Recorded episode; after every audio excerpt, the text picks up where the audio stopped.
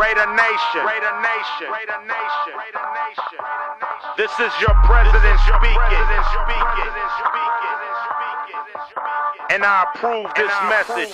Oakland Raiders, Oakland Raiders, Oakland Raiders.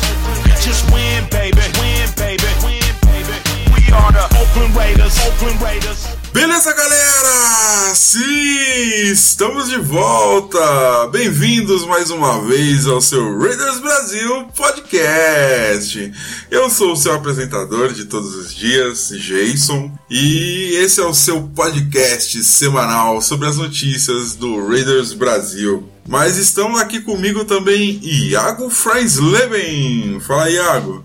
Boa noite, galera. Boa noite. Agora virtualmente eliminados do playoff, só um milagre. É, a, o jogo foi muito parecido com o que foi a nossa temporada, uma pequena amostra, uma metonímia, uma parte pelo todo, mas é, não foi novidade para ninguém. Não foi novidade, muita coisa a ser feita, bola para frente. Exatamente, também acho que não perdemos a temporada nesse jogo e não foi em um lance que a gente perdeu o jogo. Mas estamos também com Carlos Massari. Fala aí, Carlão. Bom dia, boa tarde, boa noite, galera. Estamos aqui para gravar mais um podcast, mais uma vez falar aí para vocês como que foi mais uma tragédia do Reidão em 2017. É isso aí. Percebam que temos alguém resfriado aqui no nosso podcast hoje. Mas vamos que vamos. E... Foi jogo. foi o jogo, pode crer. Beleza, galera? Então vamos pro nosso podcast.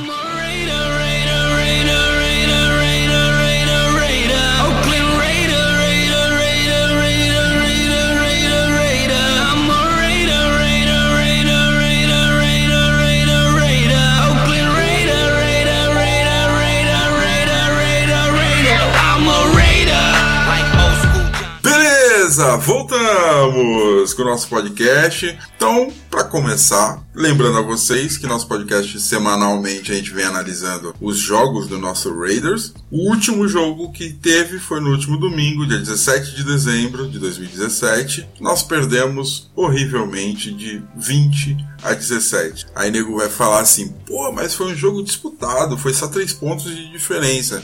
O time jogou. O time jogou. Não adianta ninguém me convencer de que o time jogou bem. Teve um lampejo de brilhantismo que para mim não teve. Mas eu sou só apresentador e temos dois comentaristas contratados para fazer análise desse jogo. Então vamos começar com o ataque.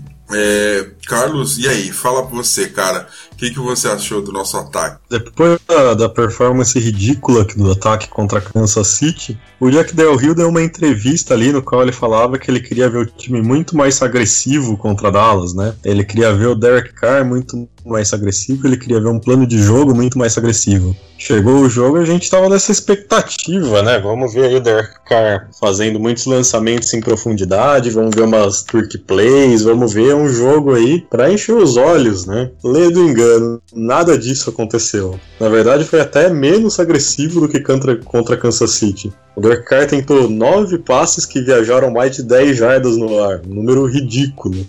É, o plano de jogo do Todd Downey continua sendo pior a cada semana que passa. Ele tá completamente perdido. Ele tá sem nenhuma noção do que ele tá fazendo. E a gente ganhou ali algumas jardas, conseguiu marcar um, dois touchdowns, né? Mais ali por circunstâncias do jogo do que por ter efetivamente jogado bem. É, teve algumas mudanças ali que deu para perceber. O cara ficou bem mais under center do que na shotgun em relação a jogos anteriores. Né, eu tinha falado aqui que ele ficou cinco vezes under center no jogo inteiro contra Kansas City, que não existe dessa vez, foi bem mais. Além disso, também dá para perceber que o time está começando a correr mais com power blocking do que com outside zone blocking. Também é bom porque toda a linha ofensiva ela é construída para correr com power blocking, mas são mudanças que vêm tarde demais, né? Quando a gente já está praticamente eliminado da, da, dos playoffs, a gente tem menos de 1% de chance de ir para os playoffs, matematicamente falando, e nada disso agora tem mais valor. A gente vê aí que as rotas são ridículas. Os Raiders usam uma coisa que se parece com uma spread offense, mas que na verdade são só cinco caras correndo rota de forma bizarra, sem,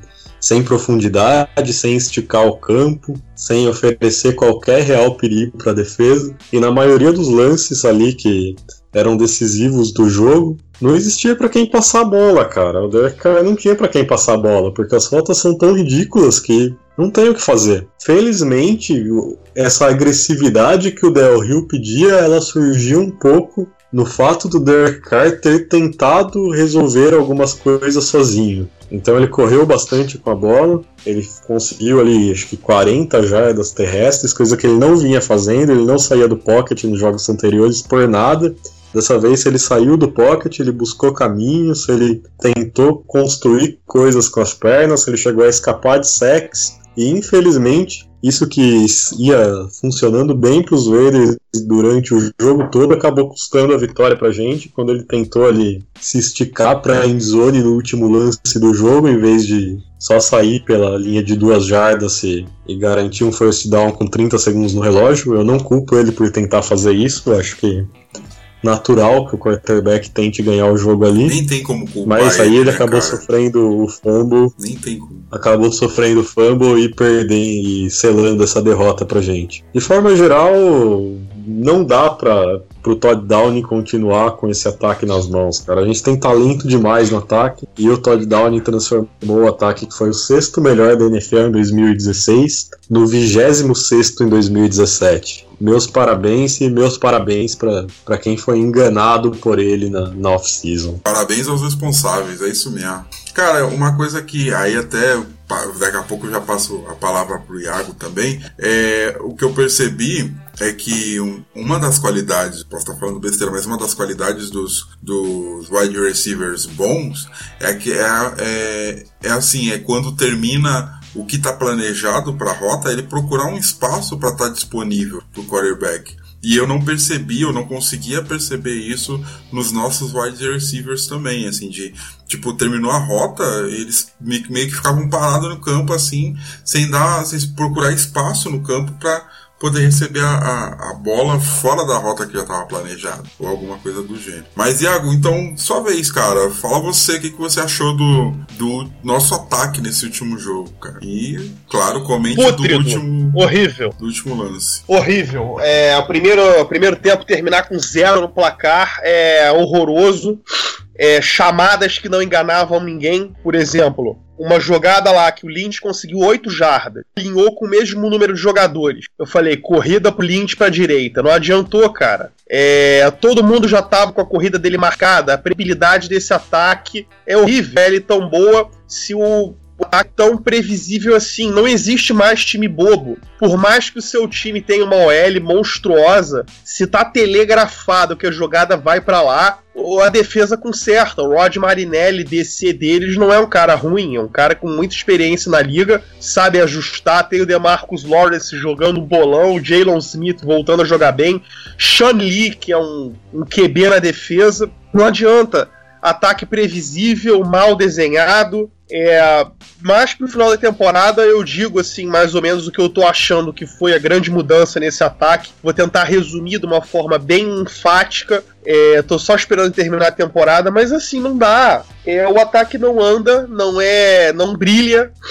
Ano passado a gente conseguia várias breakaway runs, que eram corridas que o cara, que o, o Jalen Richard, ou Murray, ou Washington saíam para campo livre. É, nessa, nesse, nesse jogo, como o Massari falou, tivemos poucas outside zone plays, a maioria foi inside zone ou gap scheme, que é o power blocking algum sucesso, acho que o Lynch teve 70 jardas correndo. Tudo bem que esses números parecem poucos, mas considerando que toda a defesa já vê o Lynch em campo, já olha para ele, ou seja, ele já é um indicativo da corrida em si, apesar dele ser um, um um pass blocker bem razoável, é, a gente tem que lembrar que a gente joga num ataque muito previsível. É, é terrível, é triste ver que é, a, o nosso ataque seja tão previsível com tanta bala na agulha, o ataque não consegue produzir. Agora, com relação ao lance final, eu gostaria que o leitor é, se pusesse no lugar do Carr. Você faz o Scramble, a sua temporada foi uma merda, tá todo mundo xingando você, tá todo mundo dizendo que seu ataque é morto, que você perdeu a magia, você faz o Scramble, era terceira para três. Você tá a 5 jardas da endzone, você vê a endzone, você vê o pylon, você vê a chance. Cara, não existe down and distance, não existe sair de campo, não existe slide, não existe nada. Cinco jardas viram uma e você vai tentar salvar o jogo porque esse é o seu trabalho. O seu trabalho é ganhar o jogo. Ele vai olhar aquilo, ele vai. O coração vai bater, ele vai querer fazer o que ele tem que fazer. Então não existe essa coisa de converter force down com 40 segundos no relógio, 30 segundos no relógio, a 5 jardas da endzone e você saindo do pocket improvisando. Se fosse uma corrida desenhada, talvez até a gente imaginaria alguma outra opção, mas não tem. É isso aí, acabou. Então eu não condeno ele de forma alguma, eu teria feito exatamente igual e fica o erro, fica o azar, fica o aprendizado para os próximos anos. Mas, sinceramente, não era pra gente estar tá precisando de touchdown ali naquela hora, né? Se a gente tivesse conseguido um, um touchdownzinho que fosse no primeiro tempo, ou acertar dois field goals, não, não precisaria de tudo aquilo, né? Então, é, não perdemos o jogo naquela jogada. Que claro isso. Exatamente, esse é o meu raciocínio também, cara. Tipo, a gente não perdeu o jogo naquela jogada. A gente perdeu o jogo porque a gente passou o primeiro tempo do jogo sem marcar ponto. A gente passou o primeiro quarto do jogo sem fazer um first down. Sabe como é que é? Primeiro quarto, os caras fizeram, tipo, mais que o dobro de tempo. Tiveram mais que o dobro de tempo de bola que a gente. Então não dá para condenar esse último lance. Não foi isso, sabe? Não foi isso mesmo. Mas beleza. Então agora vamos pra defesa. Derek looking. Derek, Derek at a lob for the end zone for Crabtree. Did he get both feet down? Touchdown! Raiders! Holy Michael Crabtree did it again! Oh, my! His third touchdown of the game. Beleza, galera. Então agora a gente vai falar um pouco da defesa. Tem gente que tá achando que deu uma evoluída ou não. Vamos ver. Eu prefiro que os especialistas contratados comentem. Fala aí, Iago, o que, que você achou da nossa defesa, cara?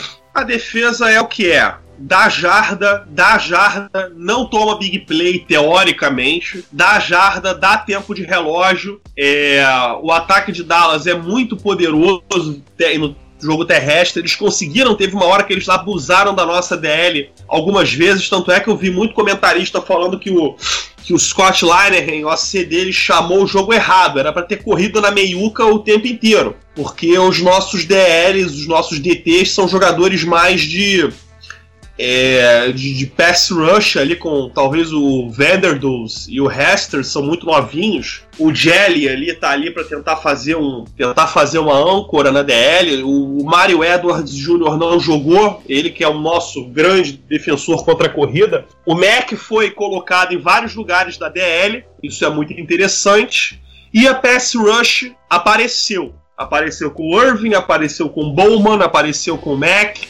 A diferença do Pagano pro Ken Norton Jr. é que o Pagano está conseguindo desenhar jogadas e fazer um timing melhor do que o Ken Norton Jr. Às vezes ou outra o Ken Norton mandava blitz também, mas com o Pagano a experiência dele e fazer o timing da jogada funcionar tem sido diferencial. Na minha opinião, o Pagano é um cara médio, é um treinador médio que já teve aí quatro anos de experiência como DC de San Diego, mas assim Teve temporadas boas, teve temporadas ruins. A última temporada dele, San Diego foi nona defesa, no geral, a melhor. Só que San Diego perdeu muitos jogos, a gente sabe como, né? Naqueles, naquele, naqueles últimos segundos o cara chuta para fora o field goal. O último segundo, a defesa cede uma jogada crucial, o ataque toma uma interceptação.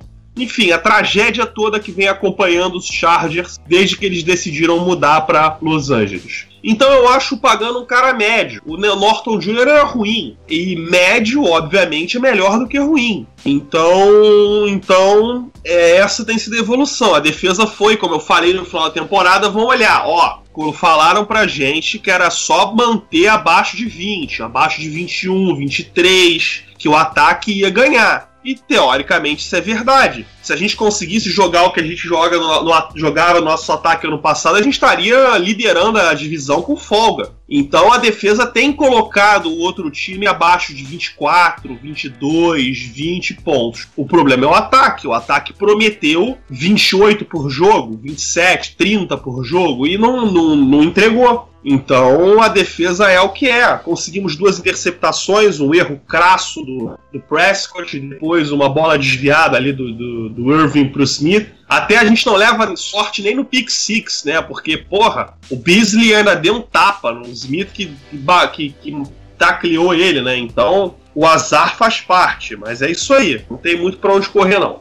Concordo plenamente, concordo plenamente. Não tem como, muito como correr, não. A gente deu uma melhorada. Eu também achei deu uma melhorada, mas. Sua vez, Carlos, fala aí, o que, que você achou da nossa defesa? Deu uma melhorada mesmo ou tá a mesma merda de sempre? Depois dos jogos contra Denver e contra o New York Giants, a gente discutia muito se a defesa melhorou ou se os adversários que eram muito fracos, né? Eu acho que esse jogo contra Dallas dá pra gente uma resposta de que sim, a defesa melhorou. E se a gente olhar para os números, a gente vai ver isso também. A gente vai ver ali que com o Ken Norton Jr. foram 10 jogos com nenhuma interceptação e 14 sacks. Com o John Pagano são 4 jogos com 4 interceptações e 14 sacks. Então tem bastante diferença nisso daí. O John Pagano é alguém que entende de defesa, que, que entende do sacks and né? Ele é um coordenador defensivo brilhante? Não, não é. Mas ele é um coordenador ofensivo com experiência defensivo, né? Com experiência na NFL e com capacidade de, de montar uma defesa competente, como ele fez com os Chargers por quatro anos ali.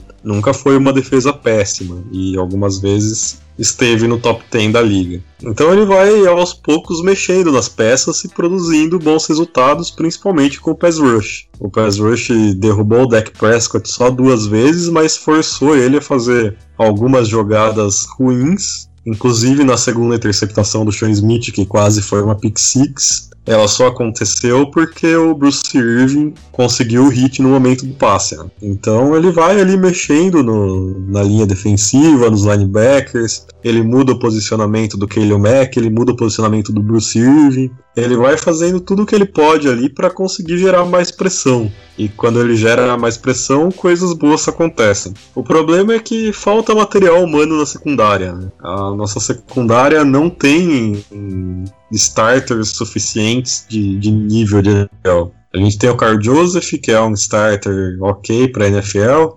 Acredito que ele possa ainda vir a ser muito bom, mas hoje ele é só ok. A gente tem o TJ Carey, que é um slot corner ok. O Sean Smith fez um bom jogo, né, com duas interceptações, mas a gente sabe o quanto suscetível ele é. Mas de resto é tudo, tudo uma piada, cara. O Ed Nelson não tem mais condições de jogar na NFL, a velocidade dele sumiu, ele é uma múmia hoje em dia. E o Dexter McDonald é um jogador abaixo do nível completamente, né? Talvez esse jogar. E se você pegar ali os melhores momentos do jogo, você vai ver que quase todos os passes para mais de 10 jardas que o Dak Prescott completou foram ou em cima do Dexter McDonald ou para os tight ends. E os tight ends é uma questão de que simplesmente essa defesa não sabe marcar tight ends. Né? Não, não sabe como controlar ali a infiltração dele entre as duas linhas finais. E aí fica tudo muito complicado. Eu queria destacar de positivo dois calouros nesse jogo. O Nicholas Morrow fez um jogo muito bom, fez tackles importantes, apareceu bem tanto no jogo terrestre como no jogo aéreo. E o Ed Vanderdoes, ele fez um trabalho fenomenal no, no goal line stand ali no, no, finalzinho do jogo, forçando os Cowboys a ficarem só com field goal. Foi dele ali os dois tackles na, na segunda e na terceira descidas que que causaram, que obrigaram o Dallas a ficar só com field goal. É ali uma coisa pra gente ficar de olho pro futuro, né? O Ed Vanderdoes tem tido momentos bons e ruins na temporada, mas a gente vê que ele tem potencial para se tornar algo mais. Maneiro, maneiro. Muito obrigado, Carlos, pela sua, pela sua análise. E agora vamos pro resumo do jogo. Derek looking. Derek, Derek in a lob for the end zone for Crabtree. Did he get both feet down? Touchdown! Raiders! Holy Michael Crabtree did it again. Oh, my. His third Bom, galera, chegamos agora ao momento do uma visão geral, um overview do jogo e a gente também aproveita para fazer responder algumas perguntas que a gente recebe dos, dos nossos ouvintes, né? Então, para começar, Carlos, fa- faça o seu resumo geral do jogo. Um time despreparado que mais uma vez entrou em campo parecendo que estava jogando um amistoso contra um adversário que estava levando o jogo muito a sério e foi atropelado no primeiro quarto, né? Tanto no ataque como na defesa. E depois foi se recuperando, tentando achar o domínio do jogo. Chegou a achar, mas aí o momento virou de novo quando eles tomaram ali uma conversão de quarta descida no fake punch. E aí já era, né? O time perdeu a moral de novo e acabou saindo de campo derrotado. Foi mais uma demonstração de que não dá mais para ficar com Jack Del Rio, mas como eu já disse, eles vão ficar com o Jack Del Rio. O Jack Del Rio não consegue mais preparar o time adequadamente, não consegue mais motivar o time adequadamente. E também a gente tem que citar a arbitragem, né, que foi muito prejudicial para a gente nesse jogo. Foi possivelmente a pior arbitragem contra os Raiders nos últimos dois ou três anos, aí mais ou menos, com dois lances que são especialmente emblemáticos, né? A offensive pass interference no Jared Cook, que absolutamente não aconteceu nada naquele lance, né? Foi realmente meio que não tem como você pensar em outra coisa para aquela OPI que não seja má fé mesmo. E depois foi o episódio surreal do pedaço de papel que, que já Aquilo entrou entendi, anais da. NFL, né? É, não ó, entendi se, horrível. se tinha diferença do papel, por que, que foi force down? É, não faço a mínima ideia, cara. Se cabia o papel entre a bola e o pirulito, não faz sentido nenhum ter sido first down ali. Enfim. Também não entendi.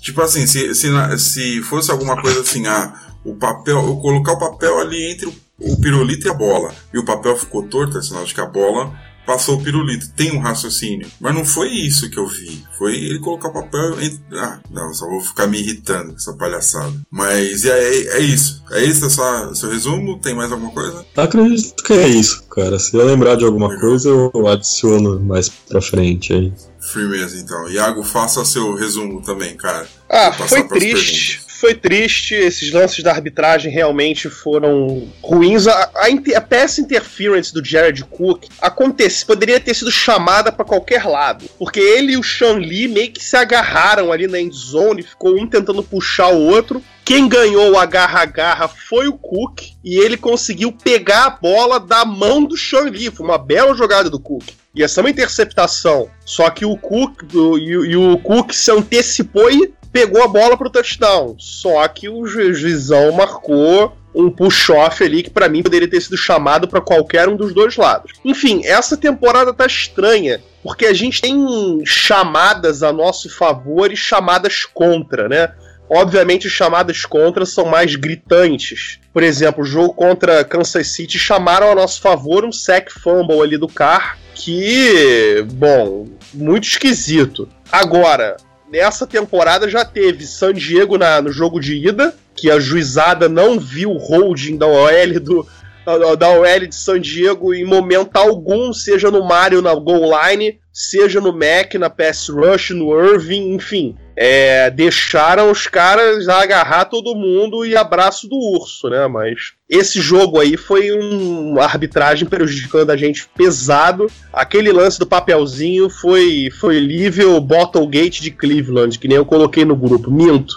Aquilo jamais será é, igualado por qualquer roubalheira. Talvez pelo Tuck Rule Game, lá em 2001, contra New England. Mas, enfim, é, nós e os juízes nunca nos demos bem e não vai ser a partir dessa temporada ou da temporada passada. Com certeza, mano. Foi tudo muito surreal. Mas não foram esses lances que definiram, Nem um pouco. né? Vamos lá, então vamos às perguntas dos nossos ouvintes. Bonito falar isso, né? Temos perguntas dos ouvintes, caraca. Bom, vamos lá, pelo Twitter. Vamos começar pelo Twitter. O André Bom, ele pergunta assim, aí foi até legal a pergunta dele. O que fazer pra ajudar a segurar essa barra que é torcer pro Raidão da Massa? Mano, você torcer pro Raiders é isso, cara. Torcer pro Raiders é isso. Vocês discordam de mim? Cara, pra quem já sofreu tanto, meu irmão, tu tá é na boa, cara. Tu tá. Tem, que, tem que comemorar, cara. Tem. tem eu, eu poderia até fazer analogias com times de futebol, mas tem tantos exemplos que eu não, que eu não consigo. Mas, cara, olha bem, cara. Tu tem um QB titular para essa temporada inteira e para a próxima também, cara. Tu tem o, de, Defensive Player of the Year do ano passado no time. Você tem, é, por incrível que pareça, por incrível que pareça, a nossa defesa não é tão vergonhosa assim em termos de resultado. Então, é isso aí, cara. A gente já viu coisas piores. Que é, se ele quiser, eu até mando para ele uma lista de jogadores horríveis que eu já vi vestir a nossa camisa. Então, tem que botar um pouquinho em perspectiva de repente só falar um nome, Jamarcus Russell. É, o Jamarcão, Jamarcão é pesado mesmo. É, eu poderia citar aqui, me veio à cabeça o, o nosso grande guarde de 2013, o Lucas Nix cara que era um verdadeiro fantasma. Qualquer coisa passava por ele e eles que ele cedeu uns, uns nove sacks na temporada, cara. Foi tipo isso. Carlos, tem uma pergunta aqui, se puder me ajudar. O Carlos está mais para Rodgers ou para Flaco? Precisamos de outras peças ofensivas, por exemplo, wide receivers. E a outra pergunta é: Travecchio Janikowski ou outro kicker? Ok, vamos lá. É, o cara não tá nem pra Rodgers nem pra Flaco, cara. Ele tá no, no meio termo aí. Ainda falta muito para ele chegar no Rodgers, mas eu acho que ele tem, tem talento para isso. Pra, sei lá, daqui a alguns 4, 5 anos talvez ser colocado nesse patamar aí, porque o auge da carreira de um quarterback é por volta dos 30 e poucos anos, né? A gente vê que todos os grandes quarterbacks da NFL hoje tem essa idade mais ou menos, então o cara tá só no começo da carreira dele, tem muita lenha para queimar e tem muito a evoluir. E também ele não chega a ser um flaco, porque se assistir o flaco jogar, você analisar como o flaco joga é, é uma tragédia absoluta. É, ele engana muito ali, ainda por causa do, dos playoffs e da vitória do Super Bowl, mas faz muito tempo que ele não é um quarterback funcional mais. O cara ainda tenta, pelo menos, e também ter o Todd Downing como coordenador ofensivo, né, qualquer quarterback ia sofrer muito. Precisamos sim de peças para ataque, especialmente wide receivers. O Seth Roberts não dá, o Johnny Holton não dá. A gente precisa de dois wide receivers para se juntarem aí o time do Michael Crabtree, do Amar Cooper e do Cordarrelle Patterson. Acho que mais dois realmente ajudam e a gente precisa de offensive tackles para serem desenvolvidos, porque o Donald Penn está quase no final da carreira, inclusive fez a cirurgia no pé hoje, né? Foi para injured reserve. Vamos ver aí se o Sharp aparece nos últimos dois jogos. É, são essas duas peças, basicamente. O resto é muito talento por todo esse ataque. Eu acho que um coordenador ofensivo decente ia aproveitar bastante e fazer muita coisa positiva. Janikowski e Tavec, os dois, a queda de rendimento do Tavec na, nas últimas rodadas me faz responder nenhum dos dois. Acho que a gente vai acabar indo para o caminho da free agency ou para o caminho do, do draft na sexta ou na sétima rodada, porque o Janikowski vinha caindo muito de rendimento nos últimos anos, vinha errando muitos field goals, vinha já não era mais o mesmo kicker, e o salário dele é muito alto, não é um salário que, que vale a pena pagar. E o Tavecchio, depois de ter começado muito bem, a cada semana que passa ele vai só piorando, só ficando com o pé mais torto. Eu acho que ano que vem a gente vai ter provavelmente uma disputa entre Tavecchio e algum calouro ou algum outro free agent na, na pré-season, né, na, na off-season, durante o training camp e tudo, para saber quem vai ser o, o kicker dos Raiders em 2018. Legal. Cairo Santos pro, Raidão, pro Raiders, cara. Cairo Santos pro Raiders. Beleza. Próxima pergunta. Iago, por favor, me ajuda aí. É, o Gabriel. Ah, lembrando que essa última pergunta foi o Rui Alves, o nosso amigo português, que mandou. É, próxima pergunta do Gabriel. Ele perguntou assim: Quais seriam bons nomes para assumir o cargo de Offensive Coordinator e Defensive Coordinator? E quem dos titulares devem ser cortados para o ano que vem? Bom, vamos lá, tem que analisar quem está acabando o contrato, né?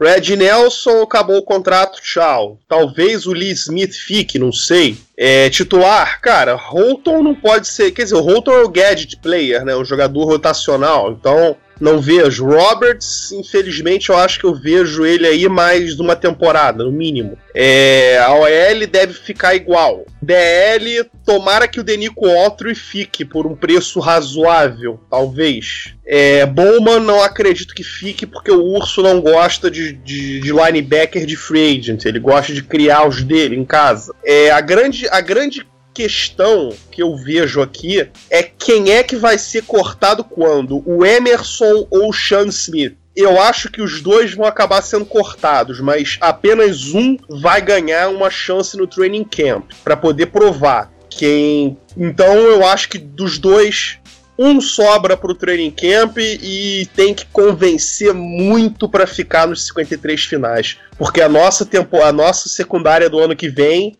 já tem dois caras garantidos, dois caras garantidos, né? Que é o Conley, nosso melhor corner, disparado já.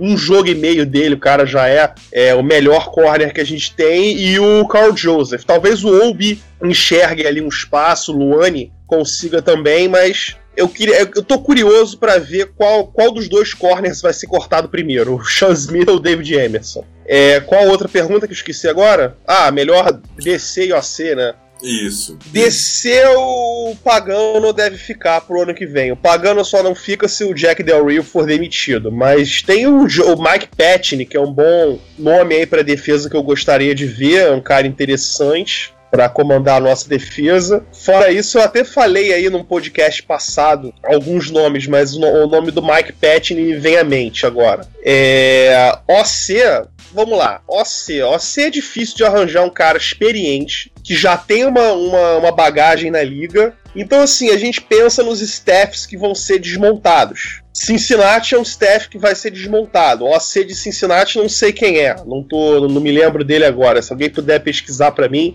mas enfim, depois que o que o Rio Jackson saiu de Cincinnati, Cincinnati caiu do penhasco, né? Então, pra gente ver que aquela mágica toda do Andy Dalton era ele que fazia, né? Não era nem o Andy Dalton era o técnico que colocava o, Andy Dalton em situações muito bacanas. Então, bota aí, talvez o staff de Cleveland seja desmontado. É, vamos ver aí, o Rio Jackson não pisa em Oakland, nem. Eu acho que nem se o, se o Mark Davis vender a franquia, o Rio Jackson volta para Oakland na posição de coordenador. Ele é muito bom coordenador ofensivo. Tem que reconhecer que, como coordenador ele é ofensivo, ele é muito bom, mas como head coach, ele é uma tragédia. É, deixa eu pensar em outro nome aqui, experiente. Talvez o Mike McCoy, que é amigo do Jack Del Rio, já é de outras, de outras, de outros carnavais aí. O Mike McCoy é um cara médio, teve um trabalho razoável, quer dizer, teve um trabalho bom em Denver, mas tinha o Peyton Manning para chamar as jogadas, então não é lá grande um, um grande currículo quando você é subordinado do seu próprio QB. Em San Diego ele perdeu muitos jogos, a gente sabe por quê, né? Por causa daquelas, daqueles desmanches finais da, da partida que o San Diego conseguiu perder, mas enfim. Eu acho que vale a pena procurar um cara experiente, que já tenha chamado jogadas e que seja no mínimo médio. No mínimo um cara médio que nem o Bill Musgrave era. É um cara médio, um cara murrinha, um cara que tem os esquemas dele que não abre mão dos esquemas dele. É, não vejo nenhum grande coordenador no mercado por ano que vem, só se alguma coisa muito bizarra acontecer. Os bons já estão empregados, a verdade é essa. Vou dar um palpite aqui. Não, não acho que. Não que eu seja a favor nem contra, não tenho opinião formada, na verdade. Mas existe um nome que eu acho que é meio que favorito para essa vaga de OC dos Raiders: John DeFilippo. É, John DeFilippo ele é, ele é favorito na minha opinião porque ele já trabalhou com o Carr, ele já trabalhou com o staff dos Raiders e ele tem experiência como coordenador ofensivo. Ele foi técnico dos quarterbacks do, do, do ano de calor do Derek Carr gostaram muito do, do trabalho dele por lá e ele foi contratado para ser coordenador ofensivo do Cleveland Browns em 2015. Ele foi coordenador ofensivo lá por uma temporada, ele fez um trabalho razoável considerando a completa falta de material humano que existe em Cleveland. Se eu não me engano, foi o 23 melhor ataque da liga naquele ano, mas considerando mais uma vez que não existia nada para ele trabalhar como material humano. E aí o staff de Cleveland foi desmanchado e ele passou 2016 e 2017 como técnico dos quarterbacks do Philadelphia Eagles. Ou seja, ele desenvolveu o Carson Wentz nesses dois anos. Eu acho que, pela familiaridade com o staff dos Raiders, com o Ed McKenzie, e por já ter trabalhado com o cara, e por, e por ter experiência como coordenador ofensivo, eu acho que, que o John DeFilippo é um grande favorito para ser o próximo coordenador ofensivo do, do Oakland Raiders. Legal, legal. É, vamos lá então, seguindo.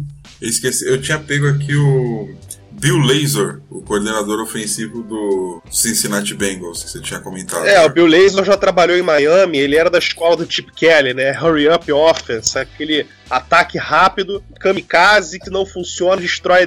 É, ele teve um bom, uma boa temporada com Miami na época que o, que o Chip Kelly estava em alta, né? As pessoas, os jogadores viam ele como um cara é, da nova geração aí, só que aí, junto com a derrocada do Chip Kelly, veio a derrocada do Kaepernick, veio a derrocada de todo, da maioria dos quarter running backs aí, Robert Griffin, enfim, é, ele é um cara que já tem experiência como você. Quem sabe, né? Ele já chama, chama jogadas há quatro temporadas, três. Experiência o cara tem. Agora, a queda de qualidade do Rio Jackson pro Bill Lazor não tem o que discutir, né?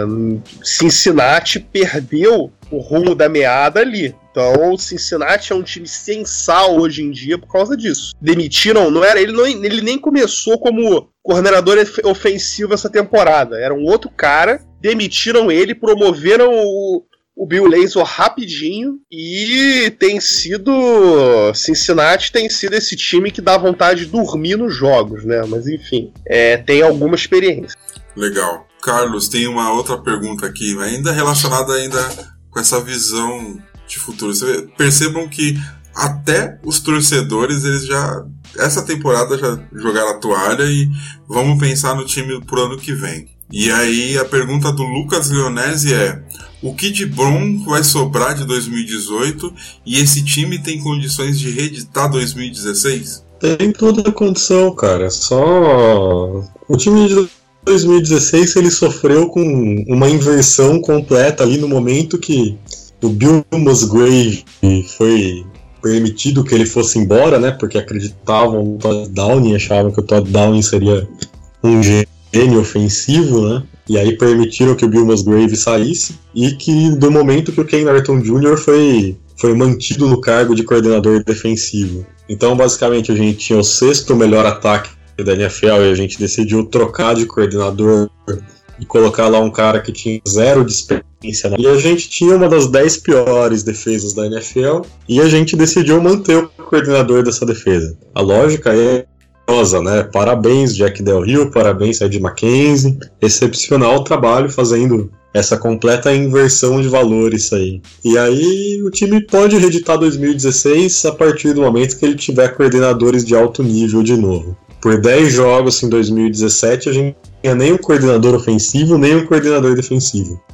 Pelos últimos quatro a gente tem um coordenador defensivo, pelo menos. Minha experiência, minha expectativa é que em 2018 a gente tem os dois. E se a gente tiver os dois, eu acredito que esse time vai para as cabeças de novo, porque o talento está bem colocado.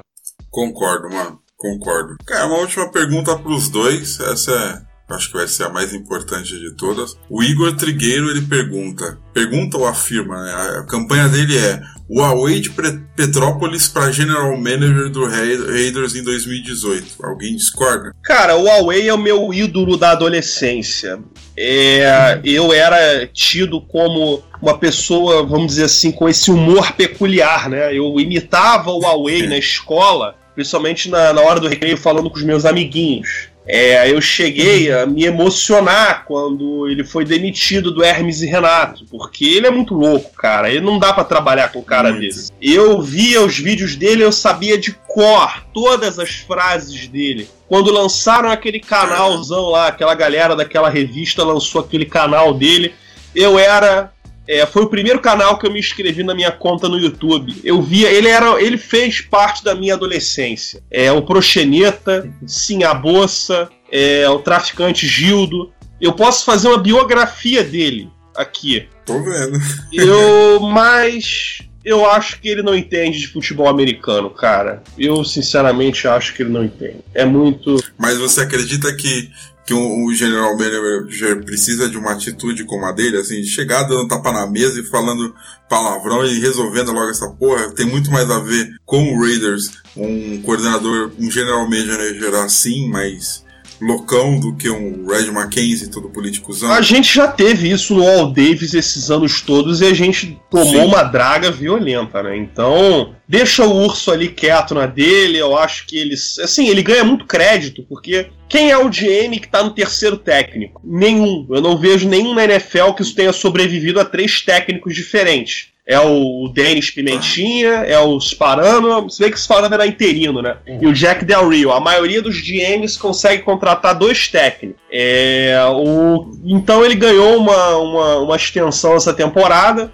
Eu acho que tem que deixar o Urso aí mais umas duas temporadas, se nada mudar, se não, de, de fato ele continuar draftando assim, muito mais parecido com esse ano do que o ano passado, aí a gente começa a pensar em substituir. Mas é, eu prefiro deixar como tá. Eu só vejo um cara pelo qual eu substituiria o Urso, que tá desempregado nesse momento, é o Scott McLaughlin, que montou o elenco de São Francisco naquela época que eles estavam muito bons e montou um elenco surpreendentemente bom em Washington. Então eu só trocaria ele pelo McLaughlin e mesmo assim é um projeto de longo prazo. Legal. Carlos, deixa eu aproveitar e te perguntar uma coisa que a gente sempre fala muito pouco, a gente fala de, de trocar o coach, de trocar o coach staff, mas a gente fala pouco de trocar o GM mesmo.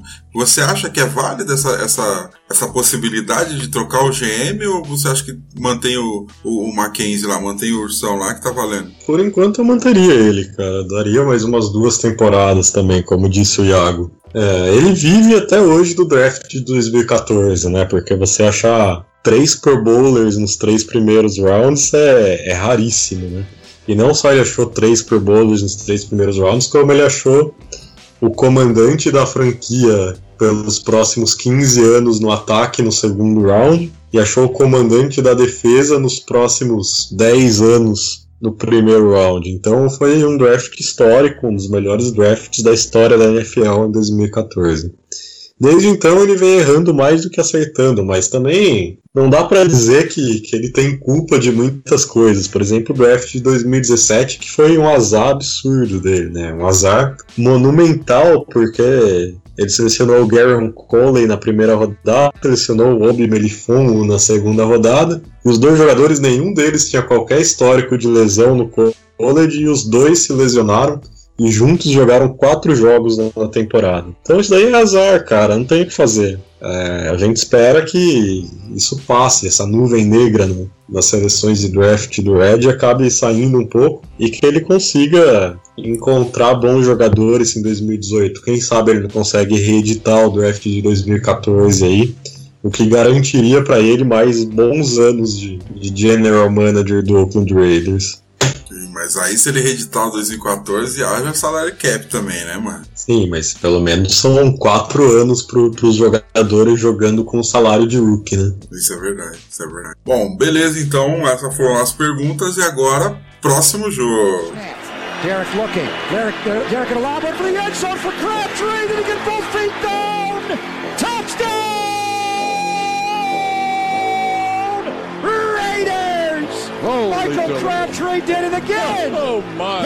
Beleza, galera. Próximo jogo, Natal, 25 de dezembro, no, na casa dos caras, Philadelphia Eagles e Oakland Raiders, em Filadélfia. É isso? Em Filadélfia. Vamos lá.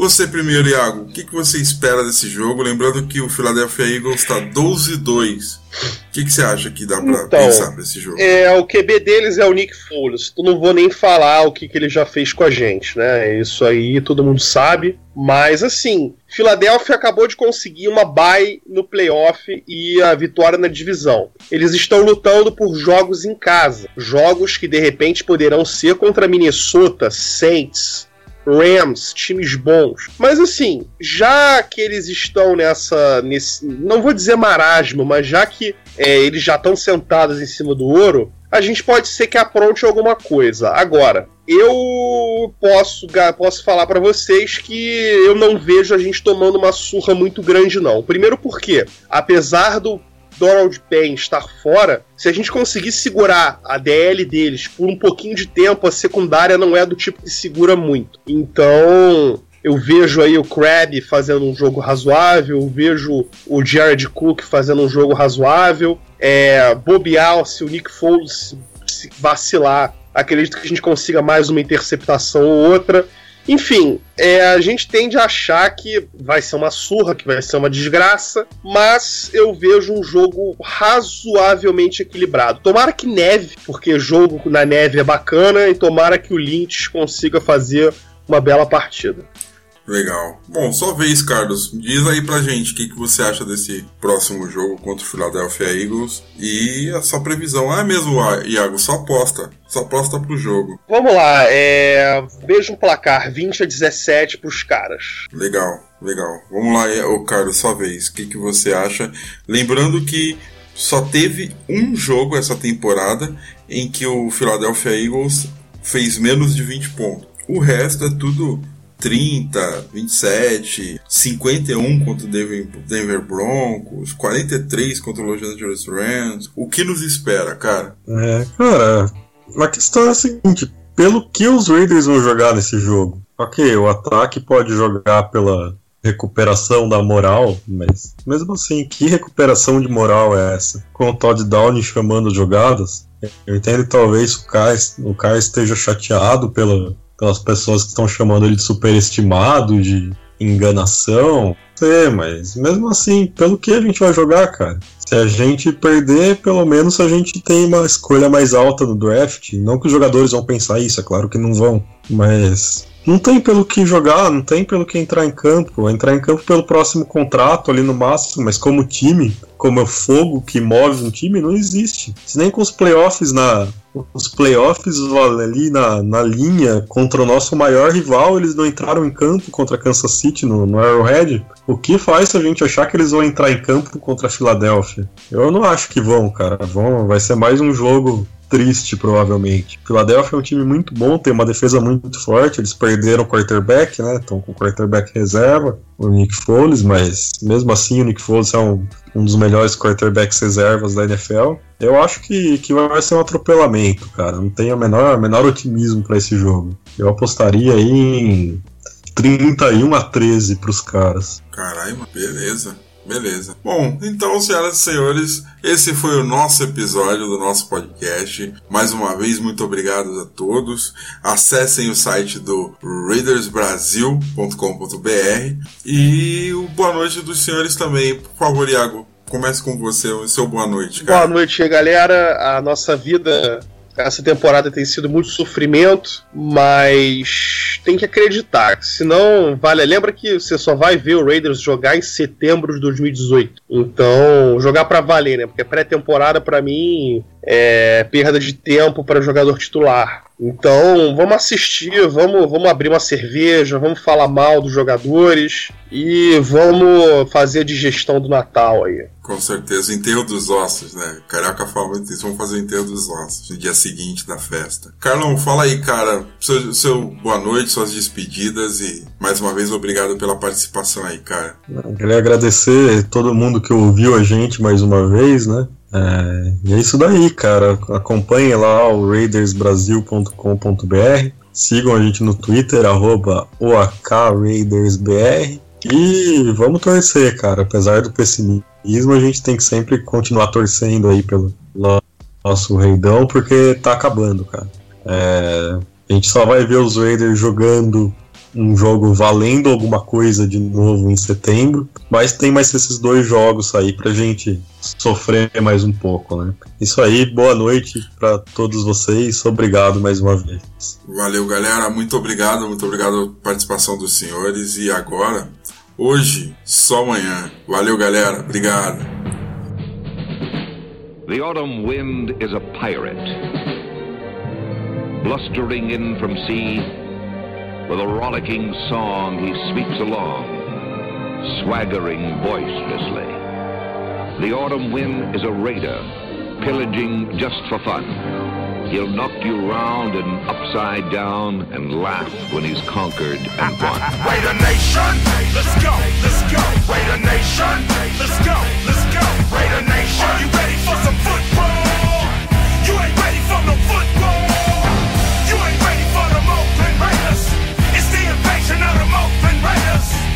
you ready for some football? Yeah. You ain't ready for this football. Ah. Here we come, baby. Just win, baby. Feel the storm of the cold autumn wind, baby. It's the Oakland Raiders. Get your mouthpiece. You in the black hole with the black beast. This ain't black gold, this is black silver. Commitment to excellence, we deliver. And we'll play past regulation. It's the invasion of the Raider Raider Nation. Nation. Let's go, let's go. Raider Nation. Let's go, let's go. Raider Nation. Are you ready for some football? Yeah. You ain't ready for no football. Ah. You ain't ready for the Oakland Raiders. Come on. It's the invasion of the Oakland Raiders. Let's go. Are you ready for some football? Yeah. You ain't ready for this football. Ah. The Raider Nation is united when they see them pirates. Fans get excited. Get excited. The opposition get quiet when I hit the field with my eye patch and my shield. The silver and black will attack. Will attack. Are you ready for some football? The silver and black will attack. Will attack. Are you ready for some football? Raider Nation. Let's go. Let's go. Raider Nation. Let's go. Let's go. Raider Nation. Let's go. Let's go. Raider Nation. Let's go. Let's go. Raider Nation. We are. We are. Raider Nation. We are. We are. Raider Nation. We are. We are. Raider Nation. We are. We are. Raider Nation. Just win, baby. Just win, baby. Just win, baby. Just win, baby. Just win, baby. Just win, baby. Just win, baby. Just win, baby.